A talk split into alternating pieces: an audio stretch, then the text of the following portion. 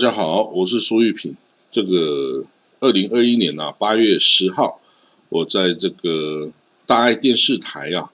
地球证词》节目啊，录了一集有关钢铁之路的题目哦，这个访谈。那这里就为大家来稍微这个解释一下。那第一个题目啊，他是说啊，这个玉萍你的外派经历有十多年啊，对于这中外史地也有很深的钻研，而且还开了一个 Pocket 频道，叫外交官讲中东中亚历史故事。如果某一个机会啊提到这条钢铁之路啊，那对你有哪些熟悉的场景哦，或让你触动的点哦？好，那这个由于啊，我本身呐就派过这个蒙古和以色列啊，这个一个是在中东，一个在中亚哦，那生活在这些地方哦十多年呐，所以啊，对这个中东、中亚哦这个地区的这个欧亚大陆啊的种种哦，还还蛮有感情的哦。那这条是呃钢铁之路哦，其实它这个钢铁之路指的是哦，从这个呃乌克兰到今天的蒙古高原哦，有这个。从这个钢铁哦，从这个西方传到东方来的这么一个故事，那负责传播的呢是古代的游牧民族啊，斯基泰人。哦，那这个斯基泰人是我们这个台湾人哦，从小的历史上其实是没有学到的这个这个民族哈，但是哦，这个是很重要的民族哦。那草原民族啊，斯基泰人哦，就是所谓的塞种人。或者也有人称他们是西徐亚人哦，那他们呢很早就开始使用铁器哦，那尤其哦，他们这个可能有一种理论啊，是中国的这个冶铁技术啊，其实就是由塞种人从西方传到中国的哦。好，那这个题目啊，另外的题目是大家比较熟悉丝路哦，丝路，那这个跟我们这个呃纪录片里面这条钢铁之路啊。是不是一样的哦？那他们的这个历史文化底蕴啊，贸易物产路线呐，这个是不是会带来跨境的这个多元刺激与交流？哈，好了，那我必须说啊，欧亚大陆啊是一片非常辽阔的大陆哈，那它之中之间并没有一个海洋哦，所以东西方的往来哦其实是没有阻碍的。当然啦，如果说你没有强大的武力的话呢，你要通过这一个哦，从东到西哦，这个几千公里的这样子的这个道路啊，你要是不被人家抢光哦，但是也是很难的啦。那在这个汉朝啊，在秦汉的时候啊，东方哦有秦汉帝国，西方有罗马帝国哦，那这样子也就鼓励了哦这个。两边的这个贸易往来哦，互补有无。那当然，东方就是靠供应这个丝绸，还有瓷器哦等等哦，这些手工艺品哦，到西方。西方呢，也是哦一些贵金属的事物啊，刀剑呐哦等等的哦，这些来到了东方来贸易哦。那我们这个现代哈挖掘出来的。匈奴贵族的墓葬哦，里面就有罗马的玻璃制品呐，还有西方的刀剑哦，然后呢，也有东方的陶瓷啊、瓦片啊等等啊，可见得这个匈奴啊，已经在东西方往来的贸易中啊，它是大大的受益哦。那当然，文化的往来也不只是这个匈奴哦，这个我们看到唐朝的时代啊。唐朝在中亚啊，跟这个阿巴斯王朝、阿拉伯阿拉巴斯王朝的军队哦，也就是黑衣大使，在达罗斯之役啊打过一仗，大概在西元七百五五十年左右哦。那这个战争啊，是以唐军战败啊来作结。那这个战斗啊，这个其实不是一个什么关键性的战役啦哦。当时候的唐朝撤出中亚，是因为安史之乱爆发的原因啊，不是因为这个达罗斯之役被打败的原因。然后，但是啊，在达罗斯之战啊，被俘虏的唐军将士里面呢，就有造纸的工匠哦，所以他们被这个阿拉伯人俘虏之后啊，就被人家知道他是会造纸的哦，所以呢，他就这个造纸术哦，就传到了阿拉伯世界。再进一步传到了欧洲啊，那至于像其他的像火药，也是啊，在唐宋时间呐，这个这个逐渐的、慢慢的这个哦发明，然后传播到这不同的地方，那真的让欧洲人这个大大的惊异啊，是在这个蒙古西征的时候啊，尤其是在蒙古第三次西征，那个时候是由序列物啊率领的大军啊去打这个哦伊斯兰世界哦，打到这个阿拉伯世界两河流域啊，跟东地中海这一个地方。那那时候啊，这个序列物的大军有带着一个呃这个。汉人的将领哦，叫做郭侃。那郭侃率领的一支汉人组成的火器部队哦，那他们使用的火器啊，有这个哦，这极速这个火药装的极速火箭哦，也有大炮，也有震天雷哦。震天雷啊，就是一个大的炸药包啊。你如果用投石机投到人家这个城市里面。哦，就可以炸毁这个房子啊，炸毁城墙啊，炸毁城门啊，等等。所以这个火器部队啊，就是在蒙古第三次西征的时候，震惊了全世界哦。然后兵不血刃，很轻易的就打下了哦阿拉伯地区很多非常坚强的堡垒哦。所以哦，这个让大家知道了火药武器的这个呃强大。那之后，西方人就开始。着重的发展火药武器，也造成了之后大航海时代啊，这个西方列强的船坚炮利哦，这个炮利这方面哦，就是这个火药哦所制造出来的。那当然呢，这个也不是只有军火啦，哦，这个除了这些文化军火，也有很多饮食啊，这个比如说农作物哦，很多西方的作物啊，胡椒啦、辣椒啦、西瓜啦、哈密瓜啦。哦，葡萄啦、茄子啦等等啊，还有后来北美大陆传进来的玉米啦、马铃薯啊、地瓜啊等等啊，如果没有这些食品的传入啊，我们今天的餐桌会很无聊，我们可能只能吃小米啊，配着这个哦，这个花椒哈，大 概呃可以吃的食物哦变得很少，所以呢。来，那像有一个题目啊，就是说看完这纪录片就知道，有的人眼中的破铜烂铁啊，这个铁可是人类文明的奇迹金属啊，可是比黄金还值钱的哦。那对于这个从斯基泰人到西台人啊，这个对铁的锻造有哪些需求哈？好，我是这么说的啊，人类的历史哦，是分为石器时代、青铜器时代和铁器时代哦。那人类啊，能够冶炼的金属啊，从最早最早开始哦，就是从熔点最低的哦，铅啊、锡呀、铜啊，哦，这个都是比较熔点比较低的金属啊。那这个铁是熔点比较高的金属，然后所以就比较困难。那这个我刚刚提到的这个像铅哦，它的熔点是摄氏三百二十八度，那这个锡是。摄氏两百三十二度哦，那一直到这个银是摄氏九百六十一度哦，这个都是低于一千度的这个呃比较容易熔炼的这个金属哈。那到了这个铜啊，铜就是已经到摄氏一千零八十三度哦，这个比黄金的一千零六十四度还要高一些哦，所以基本上呢，这个你如果开采出来的铜矿哦。而且铜矿通常不会单独存在哦，它有很多伴生矿。铜的伴生矿，比如说铜金矿啊、铜银矿哦。这个我知道，蒙古的一个呃戈壁沙漠里面一个世界最大的铜金矿啊，哦，雍托拐，这个里面的矿石啊，就是铜为主，然后有金，然后也有银哦，也有其他的稀土哦。所以呢，你这个在这个铜矿啊，你如果在戈壁沙漠啊里面哦，你这个挖出来的这些矿石啊，你去熔炼。哦，这最早跑出来的哦，就是这些铅呐、锡，那之后呢，就跑出银，那之后跑出黄金，最后跑出铜来哦。所以青铜器哦，青铜器的时代也是人类啊很快进入的时代。青铜器就是铜与铅或锡的一种合金哦，它可以做。这个哦，这个熔制器物啊，做鼎哦，也就是所谓的锅子啦，哦，还有各种这个兵器哦，青铜的刀剑呐、箭头啊，还有这个盔甲等等哈。那但是哦，青铜比起铁来说，铁的这个坚度啊更强硬哦，就可以制压住这个青铜器。就是青铜器的武器遇上铁制的兵器哈，铁会。战胜哦，这个青铜就会把它砍断哦，所以呢，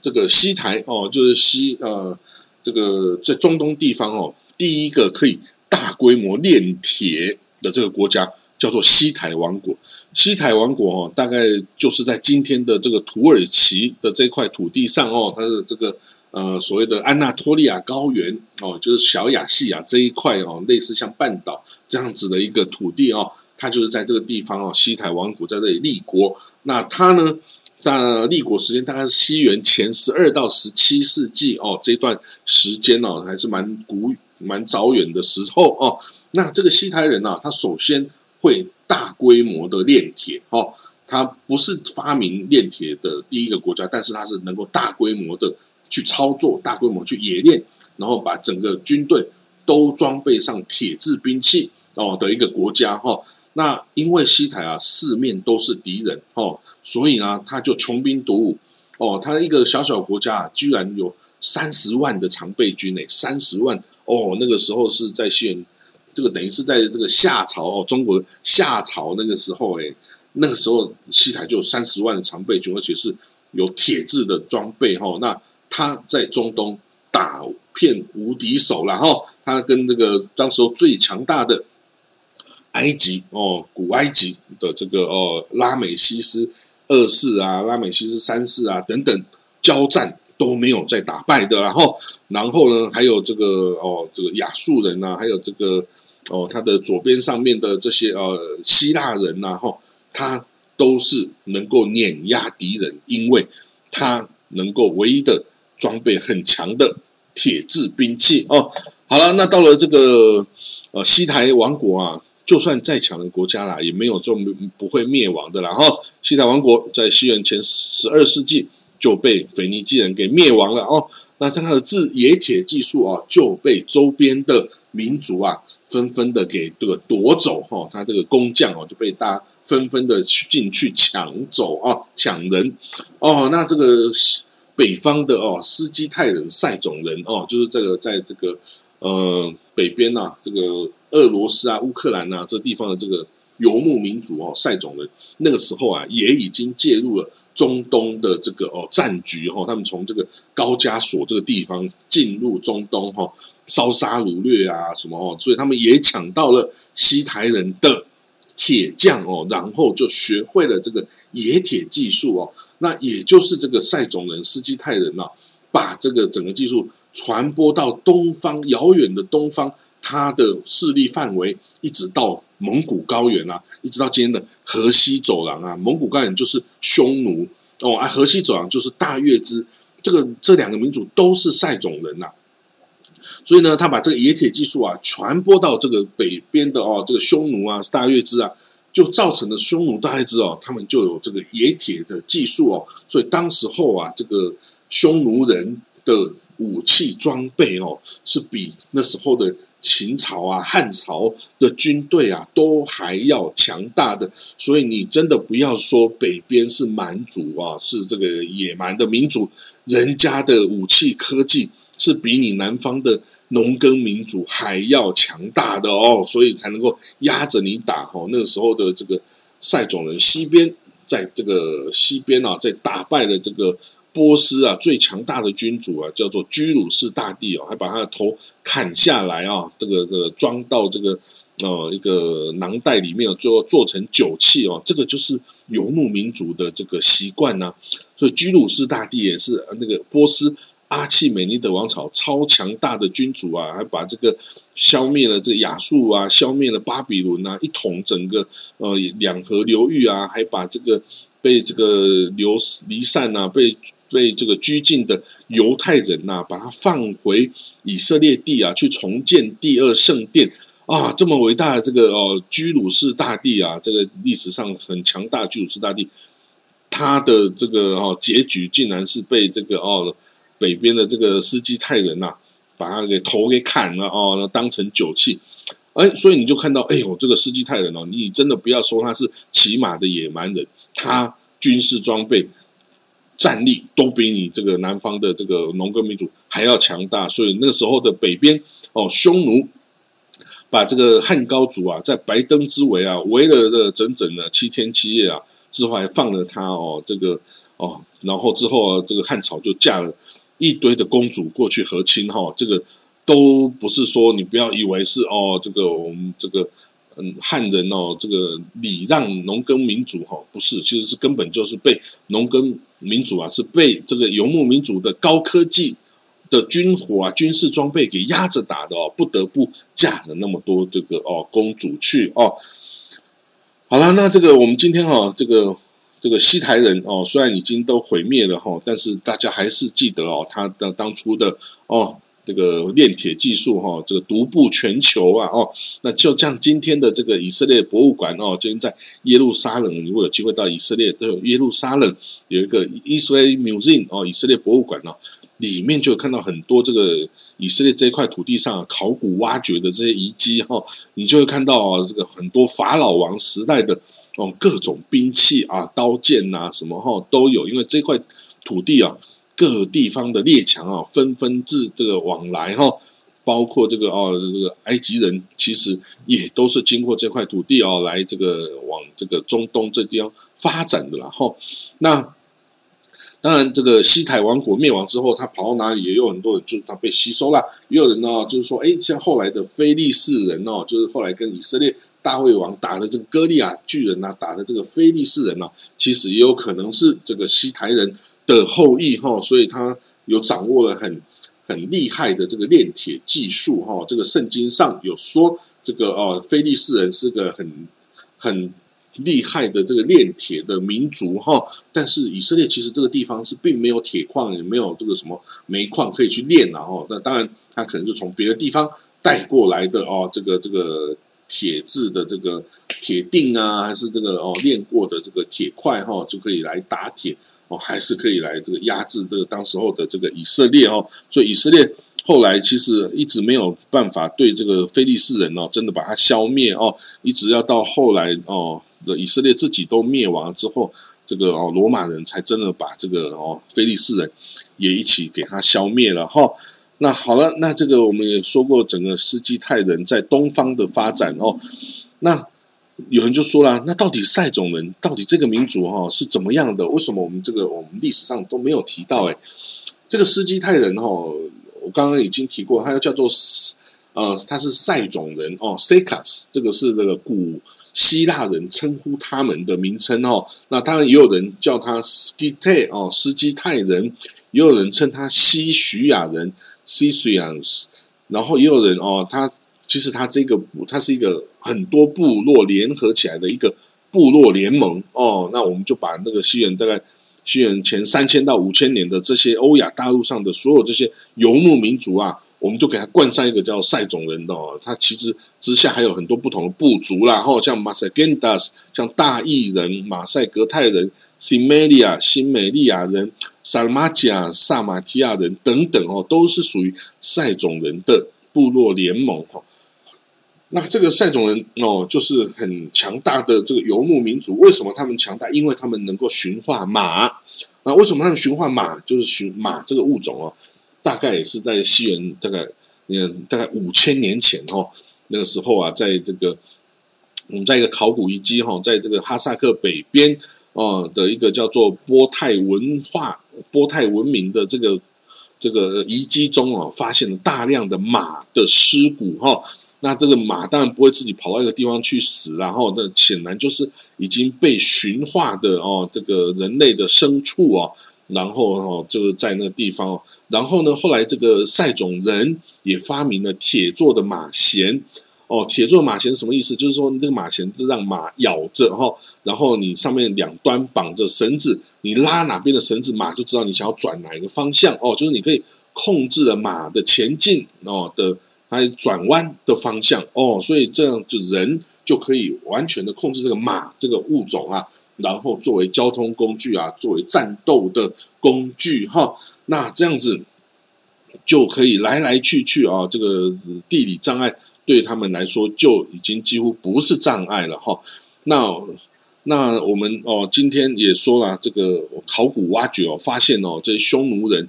哦，其实他们的基因组哦是偏向塞种人啊，是欧洲人系的哦，是那种高加索的的这种人哈。所以匈奴墓葬挖出来的匈奴人的这个木乃伊啊，他的头发还在结果他头发是金头发，所以他们根本不是东方人啊的这个物种啊，他们是西方高加索人哦，所以当然到后来这个被啊，你看我们汉朝嫁了十个公主去啊，当然后来血统就混了啦。不过一开始的这个匈奴人呐、突厥人呐、大月支啊，这些都是西方来的塞种人哈。所以这个大家知道，这个不是现代才有这个西方金发的阿多阿来哈，古代早就有西方金头金发碧眼哦，毛发众多的这些哦西方人，已经游游牧的方式到了这个中国的周边的，然后那我们说呃铁啊马啊这个哦这个马真的有那么重要吗？有哦，这个你看中国。古代这个哦，战国时代的赵武灵王哦，胡服骑射哦，他也训练出一大批骑兵啊。还有呢，在这个汉朝初年啊，哎呀，这个汉高祖啊、汉文帝啊、汉景帝啊都没有办法抵挡这个匈奴的进攻啊，就一直嫁公主过去。哦，你知道嫁公主有嫁哪些公主吗？哦，汉高祖哈，他他开始嫁这个给冒读单于哦，就匈奴第一个最大的这个单于冒读单于。娶了三名汉朝的公主哦，然后这个冒读单于的儿子呢，老上单于啊，娶了两位汉朝的公主。好，按冒读单于的这个孙子啊，叫君臣单于哦，就老上单于的儿子君臣单于，他娶了五位汉朝的公主。哎，哦，所以说从这个这个三代的单于啊，从冒独单于、老上单于到君臣单于，总共娶了十名。汉朝的公主哈，当然不一定是皇帝的女儿啦，可能是宗室的女儿哦。但是好歹也都是刘姓的这个哦娇滴滴的公主啊。那这样子频繁的和亲啊，为什么？为什么？当然就是因为打不过人家啊，所以才要和亲嘛。不过呢，和亲哦这个事情哦，你代表是从此就和平吗？也不是啊。我嫁了公主，我只是不要打那么凶而已哦。匈奴啊，还是连年入侵汉朝啊，抢人啊，抢钱啊，抢粮食啊。啊，那这些嫁到胡虏蛮荒的这个娇滴滴的公主怎么办呢？哎，他们可就不是被抢的人口啦，而是他们是等于是代表着汉朝哦，来到匈奴的这个哦，这个亲善大使。好了，我就这样讲，亲善大使啊，哦，那可是嫁过去。怎么办呢？这个生活形态就完全的改变了哦。他们不但有不像以前啊，有这个米饭啊，还有这个蔬菜吃啊，没有啊。你嫁到这个游牧民族的地方，你就要每天吃肉啊，还要喝奶啊，这个吃奶制品啊，喝牛奶、喝马奶啊，这个啊，这个很新山的这些食物啊，没有什么调味品啊，等等啊。所以呢，在甚至哦，如果你嫁了的夫婿哦，是虽然是产女很大，可是如果他死了呢？哎，你就得要继续嫁给哦下一任的单于啊。如果那个下一任单于是他的儿子继子哦，你就嫁给你的继子哎，哇，或者其他的继位的单于哦啊。如果这个你的老公第二任老公再死，哎，你就要继续嫁给第三任老公哎。就是说，这种完全跟这个农耕民族啊、伦理道德啊完全不一样的习惯哦。哦，这个真的很难接受啊！你要完全的要去融融入当地的文化，不然哦，你这个你能够接受吗？我看很难啊，很难接受。好啦，所以说和亲哦，其实和亲啊，在这个人类历史上啊，不是东方才有的事情啊，西方一样啊。哦，这个突厥跟这拜占庭一样有这个和亲呐。哦啊，这个这个哦，这个呃呃。这个金帐汗国，蒙古金帐汗国啊，跟这个罗斯诸公国啊，莫斯科公国之间也有和亲呐。哦，所以呢，这和亲这种是一种政治婚姻哈，不代表说真的女生就很辛苦啦。也有这个蛮荒的女子啊，这个蛮族的女子嫁给这个文明的这个呃君王啊，后来哦，还有这个呃，就是生的儿子。哦，有一半是蛮族的儿子，也当了皇帝啊，等等啊，这些哦，都是一种这个政治婚姻的体现。然后啊，你不要就觉得他很可怜啊。如果他当了单于的可敦哦，就是那个的皇后的话呢，那个掌握也是掌握很多权势啊。哦，所以这个到后来啊，匈奴啊的后代哈，匈奴到汉朝末年那时候的匈奴的首领啊，几乎身上都有刘氏的这个哦血脉哦，所以他们后来取的。汉名啊，都是取刘姓哦，都是姓刘哦，就像在西晋那时候灭亡了西晋的这个哦，这个匈奴大单于啊，刘渊哦，他就是用刘来当做自己的名字啊，他就是南匈奴的后裔哈，这个单于的后直系的后裔哦，他就直接姓刘哦，所以他那时候他不但当皇帝，他还当大单于哦，两个这个哦头衔都挂在身上哦，所以你就会看到出匈奴到后来也几乎被刘。刘这个哦汉朝的这个王室啊，给融合掉了啦哈。好，那我们看到铁器跟马哈，好你说呃蒙古的马怎么样？哎，蒙古的马哦跟西方的马还真的不一样哦。蒙古马是一种比较矮小的马种哦，那大概这个你知道蒙古的成年的马哦，大概身高哦是大概一百三十公分哦这么高而已哈。那这个阿拉伯马呢，则是大概有一百五十公分这么高。那至于这个顿河马，就是呃俄罗斯草原上以前哥萨克骑兵骑的顿河马哦，只是一百七八十公分那么高哈。所以跟这些西方马比起来，蒙古马简直就是小侏儒一样，像小朋友一样哦。所以呢，人家又说蒙古马叫做蒙古矮脚马，然后它算是一种小型矮种马，然后。可是呢，蒙古马它就是哦，因为它生长在很艰困的蒙古高原上哈，冬天很冷啊，然后夏天很短呐，所以呢，它可以用很野放的方式来饲养哦。它只要吃杂草，就吃草原上的这个杂草跟这个灌木的树叶啊什么就行了啊，你根本不用去喂它什么豆子啊，喂它什么那种什么很好的料，不需要哦，所以它。而且呢，它的力量是很强大的哦。那一匹成年的马哦，它它可以拉着五百公斤重的